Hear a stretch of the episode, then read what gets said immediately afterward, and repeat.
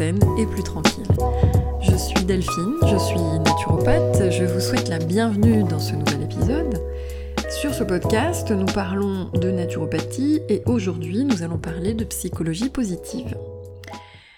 Il est évidemment question de psychologie positive puisque le sujet du jour s'intitule, le podcast du jour s'intitule Pourquoi je vous saoule avec ma positive attitude et mes petits bonheurs? Et là, euh, vous allez me dire, mais elle a pété un câble, euh, parce que c'est très ironique évidemment comme titre. Euh, donc voilà, je développe. Habituellement, je commence mes podcasts, j'ai pris cette manie depuis l'épisode 1 de vous proposer un petit bonheur je vous propose une vision comme ça euh, de mon quotidien, là tout de suite, pas très loin, euh, d'un petit détail qui va générer un sourire ou qui va générer du bien-être à, sa vision, à son odeur. Ça peut être une bougie, ça peut être un chat qui dort, ça peut être une plante qui vient d'éclore. Donc c'est vrai que par moment, vous devez vous dire, mais euh, ils sont gentils, moi, tous, enfin tous ceux là qui nous parlent de psychologie positive, euh, c'est une branche de la psychologie euh, classique hein, qui, a été développée là-dedans, enfin, qui va concerner la positive attitude, c'est-à-dire arriver à déceler dans son quotidien, à faire en sorte de penser euh, plus vers des choses sympathiques que sympathiques à voir, à ressentir, euh, à vivre plutôt que de se tirer constamment vers le fond comme vous pouvez le faire de temps en temps et moi avec vous. Mais il est vrai que voilà, on peut avoir cette notion de se dire bon ben on choisit d'être très négatif et de ronchonner tout le temps et, euh, et euh, d'être dans un mood un petit peu dégoûtant ou alors effectivement de se dire bon ok la vie est ce qu'elle est mais je vais faire en sorte, je vais essayer tous les jours, chaque jour de m'efforcer euh, de trouver du positif et du bonheur dans ma vie. L'intérêt de tout ça, l'intérêt d'insister, c'est vous permettre de changer d'état d'esprit. Alors, on va revenir, moi j'ai fait ma petite définition hein, de la positive attitude, mais surtout du petit bonheur. C'est des choses, en fait, euh, le petit bonheur, moi, il me vient, je l'ai lu à plusieurs endroits, mais il me vient effectivement de euh, Florence Servan-Schreiber, qui est donc professeur de bonheur, et qui a euh, inventé, mis en place sa théorie des trois kiffs qui consiste à scanner sa journée et trouver trois petites choses dans sa journée qui ont apporté, qui ont généré du bonheur, c'est-à-dire une sensation euh, de plénitude, de plaisir, de bien-être, ou qui ont pu ramener à un moment de la journée où on était mal un petit peu de sympathie dans tout ça. Et euh, son concept a été développé, euh, voilà, la théorie du petit bonheur, des kiffs, les journaux de, pardon, de gratitude, euh, c'est les journaux, tenir un cahier journal des belles choses, enfin voilà, faire un petit, un petit arrêt sur image, une petite pause à un moment. Le petit bonheur pour moi c'est ça, c'est un stop à un moment de sa journée. c'est faire un stop dans sa journée pour scanner, pour chercher les jolies choses, dans la journée qui vont permettre au fur et à mesure de, de plus avoir à, prendre un moment pour scanner la journée et les trouver, mais les trouver finalement dans l'instant présent. Plus on s'exerce, plus on, on y arrive. Et moi, mon idée, c'est de vous expliquer aujourd'hui, de vous dire comment ça marche. Comment ça marche sur le plan physiologique, anatomique. Parce que on est effectivement dans une, dans une intention d'auto-persuasion, que la vie n'est pas si naze et qu'il y a plein de choses géniales qui se passent autour de vous tout le temps. Mais euh, ça se passe aussi finalement sur le plan physio. Et on va en parler tout de suite à l'instant. Ça vous permettra peut-être de comprendre un petit peu plus euh, finalement le mécanisme hein, qui se met en place. Donc on rentre là dans la physio, c'est le côté un petit peu, peut-être un peu pénible pour certains, je ne sais pas. Sachez que le corps humain est absolument phénoménal. Je vous jure, je vous jure qu'on est loin de 1 plus 1 fait 2 et des théories de Pythagore et de machin. Là, c'est voilà, on est vraiment dans la matière et le corps. Moi, je suis pas une scientifique à la base et pourtant depuis que j'en suis là, mais j'en peux plus quoi. C'est un truc que j'ai envie de savoir encore et encore et encore et de créer des nouvelles connexions neuronales justement de connaissances et d'apprentissage. Quand on vient au monde, alors tout ce dont je vous parle, ce c'est pas des vues de l'esprit. Ce sont des choses qui ont été observées par des personnes qui sont spécialisées dans la recherche et la science neuronale, qu'on appelle des neuroscientifiques. On a aussi des psychologues qui font de la, qui sont neuropsychologues, puisque justement vont s'intéresser à euh, la modification de la matière et comment, sur le plan cérébral, ça se développe. Donc, euh, on sait, des études et des recherches ont mis en exergue que euh, on parle de neuroplasticité, c'est-à-dire que notre cerveau, notre cerveau et toutes les sous-dispositifs euh, qui le composent, hein, on va dire euh, donc les neurones pour parler de, ça, des synapses aussi, c'est-à-dire les petites connexions, pour parler de ça, se transforment et s'adaptent au fur et à mesure de la vie. Quand vous venez au monde, quand euh, d'ailleurs le cerveau commence à se développer à la troisième semaine euh, dans son statut embryonnaire, si je ne dis pas de bêtises, euh, et c'est quelque chose qui se développe environ jusqu'à l'âge de 25 ans. Vous imaginez quand même toutes ces petites choses, toutes ces petites tissus. Ça met un temps certain. Mais on vient au monde avec tout le monde, hein, 100 milliards de neurones, tout en sachant que on en a une moitié qui est connecté, qui est déjà connecté quand on arrive. Alors euh, bah, c'est normal, hein, parce qu'à un moment donné, euh, il y a quand même des choses, on a des organes, on a des, systèmes d'organes, les voilà, il faut quand même qu'ils sachent faire hein, cela. Et puis après, le reste, donc le neurone en fait va concerner tout votre corps, hein. c'est pas euh, uniquement de l'ordre de la pensée, ça concerne finalement tout votre corps. Mais l'autre moitié va donc se développer euh, au fur et à mesure de votre apprentissage, de votre expérience dans la vie, depuis très petit, donc ça commence tout de suite, hein, à la naissance, ça se développe beaucoup, on va dire, dans les 10, 15 premières années, puisqu'on apprend à parler, on apprend à regarder, on apprend à sentir, on apprend des mots, euh, et puis on apprend des codes, on apprend une manière de se tenir, on évolue dans une société précise qui nous inculque des choses. Il y a aussi la génétique aussi hein, qui, qui favorise tout ça. Donc là, cette autre moitié de neurones euh, se développe à ce moment-là. Mais on s'est aperçu, alors c'est vrai qu'au départ, il y a euh, des années de ça, on vous aurait dit, on est avec un package euh, de neurones, il y en a certaines qui sont amenées à décéder, malheureusement, d'autres qui vont se renforcer en fonction de ce qu'on fait dans la vie. Euh, par exemple, pour, de, voilà, pour donner un exemple, une personne qui est un musicien, un musicien, lui, euh, si on fait un IRM et qu'on regarde un peu son, son cerveau, on va s'apercevoir que certaines zones consacrées justement plus à l'auditif, à la sensorialité, vont être plus développées qu'une personne qui euh, va faire de la cuisine ou une personne qui travaille de l'informatique ou une personne, voilà, vous voyez, on arrive quand même à entraîner un peu, mais c'est vrai qu'il y a eu un temps où on était persuadé qu'un neurone euh, pouvait mourir et qu'il n'était pas régénéré. Et puis dans les années 50, on s'est aperçu que euh, il y avait un principe de neurogénèse. Alors quand vous voyez le mot génèse de partout dans les mots, ça veut dire naissance en gros, hein, euh, qui permettait de dire qu'on a certaines cellules, souches euh, qui arrivent encore à se diviser, à créer de nouveaux neurones et qui sont donc amenés à créer de nouvelles connexions. Le tracé neuronal en physiologie, c'est euh, un point A à un point B, donc en fait on a... c'est très joli à regarder, hein. d'ailleurs si vous, si vous regardez sur internet, vous tapez neurone, vous allez voir comment c'est fait, mais en gros, c'est comme une, espèce de petite centrale là, et puis une espèce de cellule, et puis autour de cette cellule se développent euh, des petits bras qui eux encore développent des petits bras et ça fait des jolis, comme une, jolie toile euh, d'araignée. Vous allez me dire c'est pas super comme analogie, mais c'est un peu l'idée. Ça tricote dans tous les sens, ça part, c'est très joli. Donc en fait, on a des axones et des dendrites pour les nommer ainsi, et euh, l'axone se permet d'avoir, enfin du moins récolte l'information, la dendrite la fait repartir. Et entre chaque neurone, on va avoir une connexion synaptique, un synapse, c'est-à-dire que bah, ça communique entre les deux, euh, et c'est ce qui permet de faire un enchaînement d'informations, d'idées, qui va générer un mouvement, qui va générer la tête se tourne, qui va générer une pensée associée, une émotion, tout ça, tout ça, tout ça, tout ça, c'est passionnant. Mais euh, ce qui a été mis en exergue, c'est qu'effectivement, et c'est ça qui est important, c'est que on est, enfin, du moins, le corps humain est en capacité de fabriquer de nouveaux neurones, Et en plus de ça, la neuroplasticité va faire en sorte que tout au long de la vie, des nouvelles connexions se mettent en place, des connexions neuronales se mettent en place, ce qui veut dire quelque part que on peut changer les choses. Pourquoi je vous parle de ça et pourquoi j'en viens là?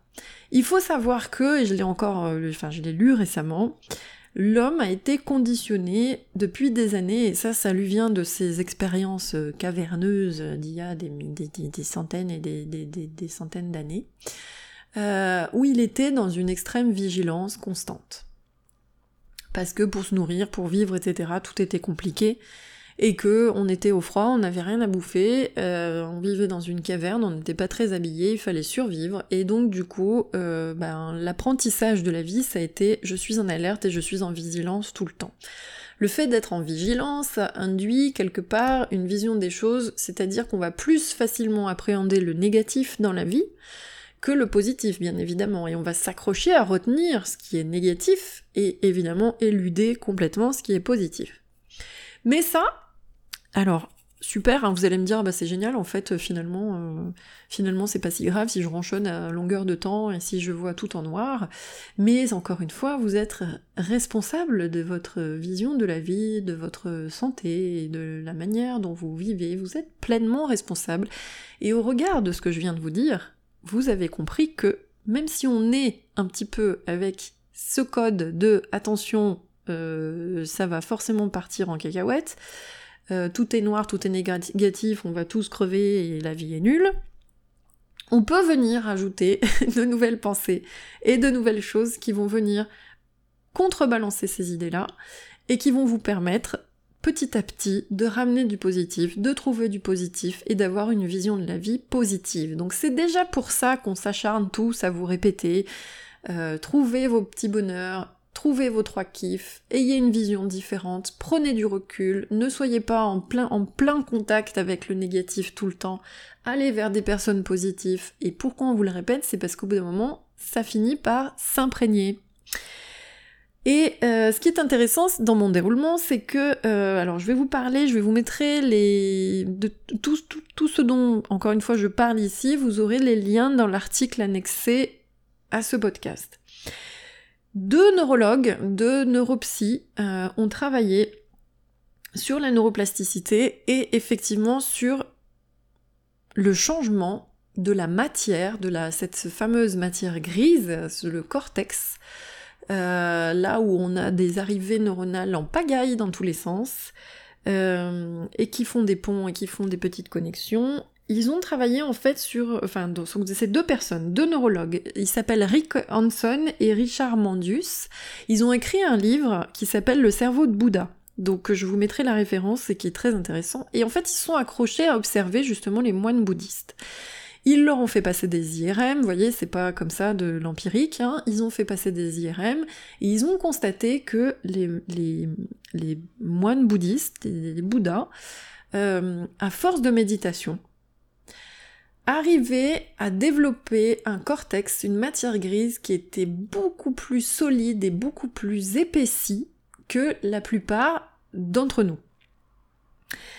Et ils sont partis, euh, enfin ils sont partis du postulat que finalement la méditation avait influencé concrètement finalement les réseaux de connexion et avait donc musclé le cortex comme on aurait musclé, euh, comme je fais du bodybuilding et je m'entraîne à muscler mon triceps, il devient plus épais et plus fort, bon bah eux, la méditation avait développé ça.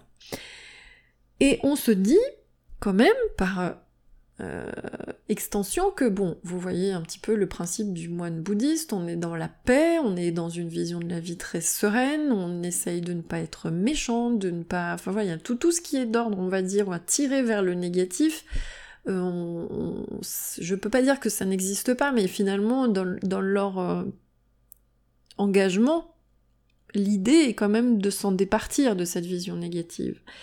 Donc, je vous rappelle en plus que, voilà, le cerveau, le cortex et la matière grise, c'est quand même le siège des pensées, de l'analyse, de la réflexion, de la perception du monde, de la lecture du monde, c'est aussi le siège des souvenirs, de la mémoire, des connaissances, de l'apprentissage et donc des codes. Et ce qui veut dire quelque part que soit on se dit, je reste avec cette imprégnation que le monde est nul, naze et que euh, la vie n'est qu'une grosse méchanceté et que les gens sont vilains et qu'il y en a marre de se lever, qu'il fait gris, qu'il y a des bouchons, etc. Et que, et que, et que voilà. Et vous vous imprégnez de ça, soit vous décidez de faire de l'exercice. Alors les moines bouddhistes, ils, méditent énormément, mais on peut peut-être pas être euh, à ce stade-là, quoique vous, pouvez décider de devenir moine bouddhiste. Hein. Mais on peut se dire, qu'on peut travailler. On peut travailler sur ces notions de négatif, on peut travailler sur cette vision du monde qui n'est pas très alléchante et en faire quelque chose de plus sympa. On peut travailler et mettre en place sur le plan cognitif et sur la réflexion, sur la connaissance et l'apprentissage de monde qu'on peut s'émerveiller, on peut trouver les choses magnifiques, on peut chaque jour dans son quotidien trouver de quoi se rassurer, se donner le sourire et avoir une vision positive de la vie, positive attitude. Et moi, je trouve ça hyper, hyper intéressant en fait. Donc là, je suis en train de vous dire que euh, si vous pensiez que euh, vous alliez vous en échapper euh, avec moi du style non mais la vie est nulle et il n'y a rien d'autre à faire, c'est foutu. Hein. Éteignez tout de suite ce podcast parce que je suis en train de vous dire en gros qu'on peut faire autrement. Comment on peut faire autrement? Bah, On parlait tout à l'heure des petits bonheurs. Moi, par exemple, euh, mes clientes le savent, euh, certaines ont eu des mantras, par exemple, je leur fais lire régulièrement des phrases positives justement pour que le cerveau puisse faire de nouvelles associations intéressantes euh, qui soit plaisante de la vie et qui soit pas justement dans la culpabilité, dans des notions diverses et variées, euh, euh, voilà, qui peuvent les tirer vers le fond et malheureusement les entretenir dans un contexte qui leur plaît pas, qui, qui leur fait du mal. Donc voilà, il y a les mantras, il y a ce côté très répétitif de messages positifs qu'on va envoyer au cerveau. Mais aussi, il y a euh, cette façon de dire, bah voilà, je cherche des petites choses, je cherche des jolies choses, je cherche des bonnes expériences dans ma journée, dans ma vie je peux les lister, je peux faire tout ça, mais euh, voilà. Et au bout d'un moment, je m'entraîne à avoir cette vision, et à force de s'entraîner à avoir cette vision, ça devient un réflexe, c'est-à-dire vous vous levez le matin et vous dites chouette, je suis debout, et non pas chouette, je dois, enfin, c'est plutôt voilà, chouette, je suis debout, euh, encore une journée, euh, ça me fait penser effectivement à et mince, j'ai perdu son nom, mais cette euh, gentille euh, youtubeuse qui nous dit euh, aujourd'hui est une nouvelle journée, c'est une chouette journée. Non mais c'est le délire, je me rappelle plus. La maison, le corps, l'esprit, c'est... Merci de me le dire pour ceux qui s'en rappellent. mais voilà, c'est voilà, aujourd'hui est un nouveau jour. Voilà, aujourd'hui est un nouveau jour et ça va être une belle journée. Ou alors, voilà, ça vaut quand même mieux que de se dire tous les matins je me lève, c'est nul, c'est naze, je vais faire mon café, je, personne me parle, j'en ai ras le bol, j'attends samedi, je vais me flinguer. Enfin bon, vous voyez le genre. Donc du coup, euh, Laetitia, Laetitia, la maison, le corps, l'esprit. voilà, donc euh, voilà où on en est. Sur l'usage, on peut donc faire répétition de mantras positifs, on peut aussi s'atteler à faire des listes de gratitude, des listes euh, de kiff, etc. Parler de nos petits bonheurs.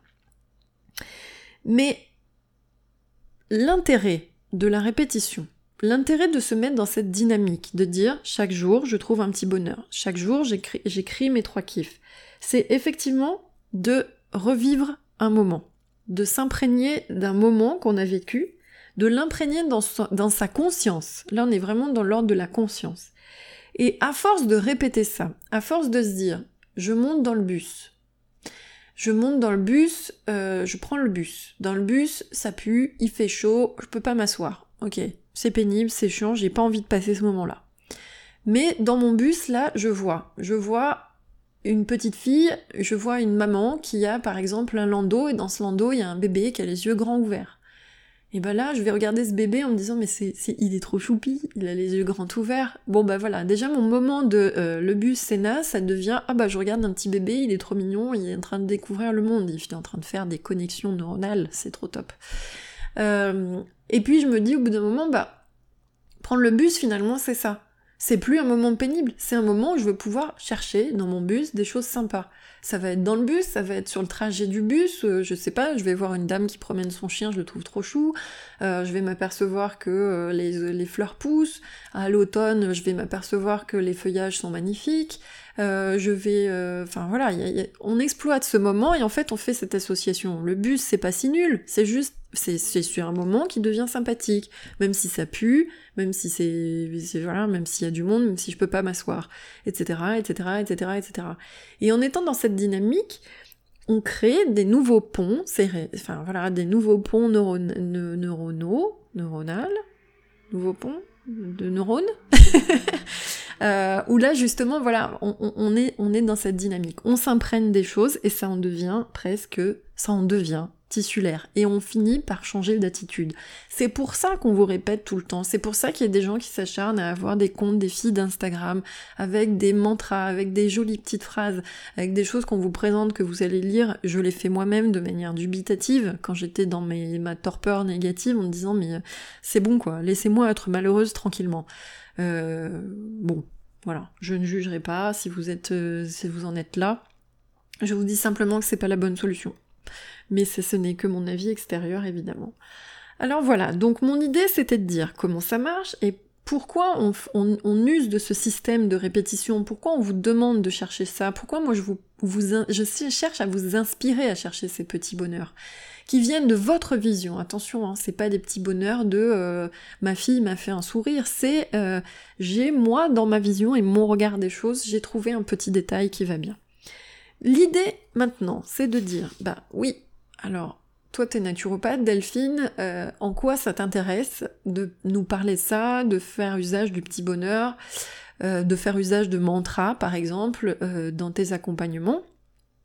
Je vais vous dire, mais enfin, c'est d'une évidence grave, c'est-à-dire que le naturopathe, il est là pour vous donner les clés de votre épanouissement, un art de, enfin voilà, de votre épanouissement, santé, bien-être, euh, pour aller mieux, pour vivre mieux, pour euh, vivre sainement et tranquillement.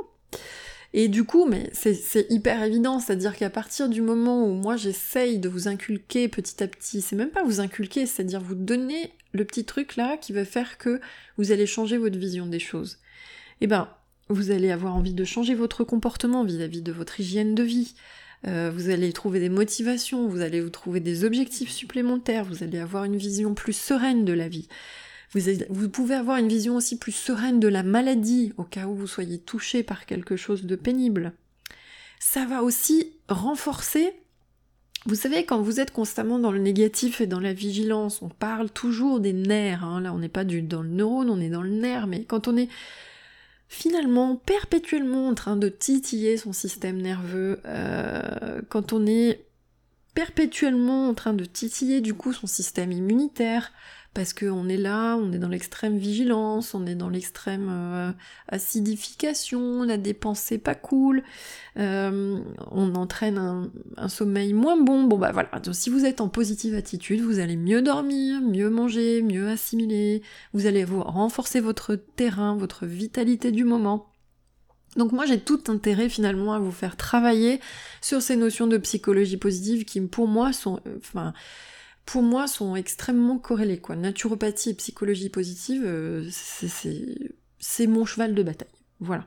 Mais ce travail de fond, au bout d'un moment, s'inscrit sur le plan neuronal, s'inscrit cérébralement, on va créer de nouvelles connexions, on va, enfin c'est ce que je vous expliquais tout à l'heure, on va synapser, hein, voilà, je parlais des synapses tout à l'heure, donc c'est ça, on va faire des connexions différentes, et puis euh, bien sûr qu'on peut vous y aider autrement, enfin voilà, la psychologie positive, les mantras, les petits bonheurs, mais on peut vous aider aussi avec l'alimentation, à entretenir vos neurones, le tissu euh, qui entoure les neurones et qui les protège. On va aussi euh, vous permettre de faire faire en sorte qu'il y ait une meilleure transmission de l'information. On appelle ça les neurotransmetteurs, mais justement, c'est bien l'idée, hein, c'est là où ça fait synapse. Donc ça, le neurotransmetteur, bah, c'est des protéines, c'est des vitamines. Donc euh, sur le plan alimentaire, on vous aide. On peut aussi vous aider avec de la réflexologie, de la cohérence cardiaque. On peut vous aider avec de la relaxologie, de la phytothérapie. Euh, aroma, etc., des huiles essentielles. Donc on a plein de, de matériel et vous allez me dire mais c'est curieux là t'es en train de me parler de choses très matière, très très factuelles pour travailler sur de la connexion neuronale mais oui pour travailler sur une vision de la vie positive mais oui sachez qu'on peut manger positif on peut manger bonheur on peut euh, avoir enfin voilà une hygiène de vie qui s'axe dans ce sens. Et pour moi, la naturopathie, c'est ce qu'elle va vous ramener aussi. Hein. C'est une vision positive de la vie. Hein. Voilà. Donc, la bonne nouvelle du jour, euh, vous allez me dire, mais oui, t'es sympa. Alors voilà, je reviens à ça. T'es sympa avec ton histoire, euh, euh, voir la vie de manière positive, etc. C'est super sympa, mais moi j'ai lu plein de bouquins, machin, oui, j'ai bien compris le bien fondé de l'histoire, mais je fais comment? Et c'est souvent là où le bas blesse, c'est-à-dire que exercice, en gros, je fais comment, j'applique comment. Parfois, moi, j'essaye de vous donner des petites choses à faire, euh, notamment sur Instagram, mais beaucoup de mes confrères et consoeurs concernés par le sujet, les vraies personnes qui font de la psychologie, qui sont psychologues et qui font de la psychologie positive uniquement leur métier, voilà, vont vous expliquer des choses, vont pouvoir vous donner des, choses à faire, mais effectivement, il faut une façon de matérialiser et d'exercer, de s'exercer à avoir cette vision, euh, vision-là de la vie.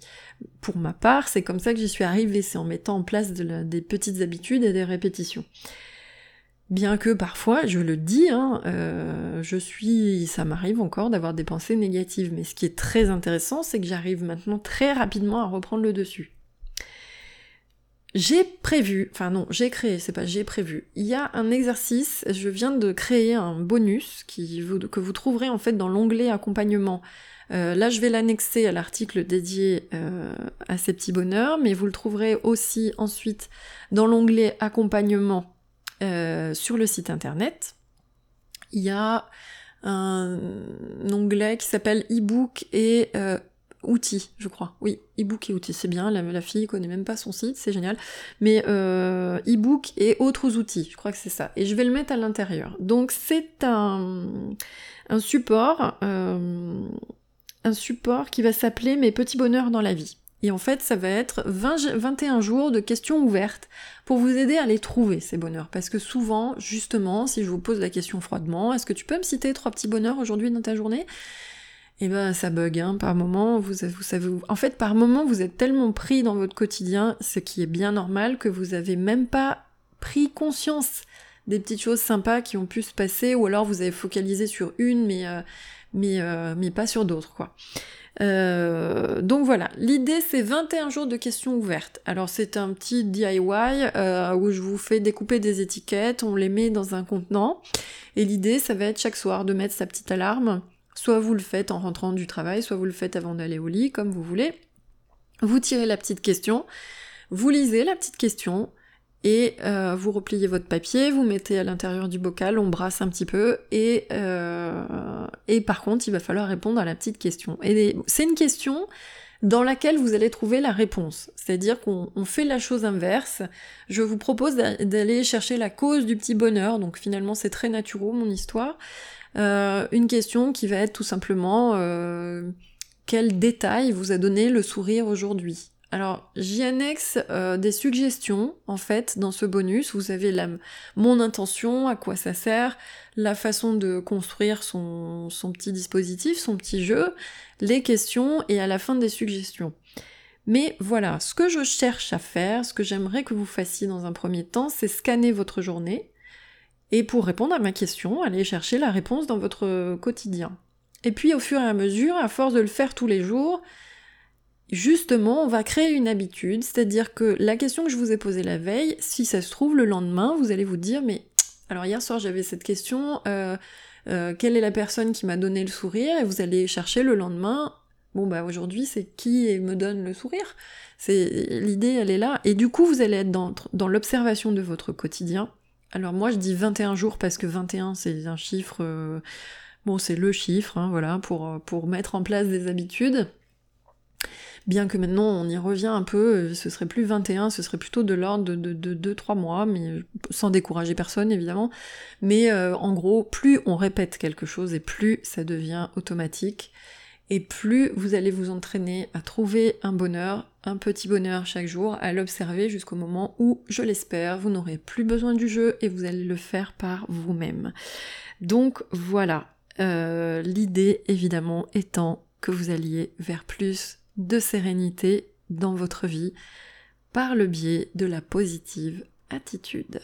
Voilà, donc euh, Je vous remercie de m'avoir écouté, j'en ai terminé pour aujourd'hui.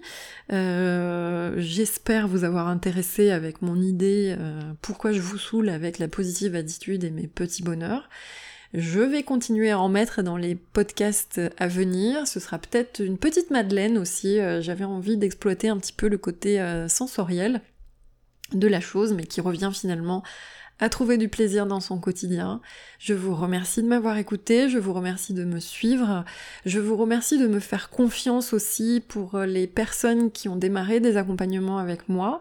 Si vous êtes intéressé par un accompagnement naturopathique, rendez-vous sur le site. Il y a un onglet qui s'appelle d'ailleurs accompagnement, là où vous trouvez e-book et euh, autres outils. Vous trouverez aussi les consultations physiques et les coachings dématérialisés euh, par le biais d'internet et de Skype.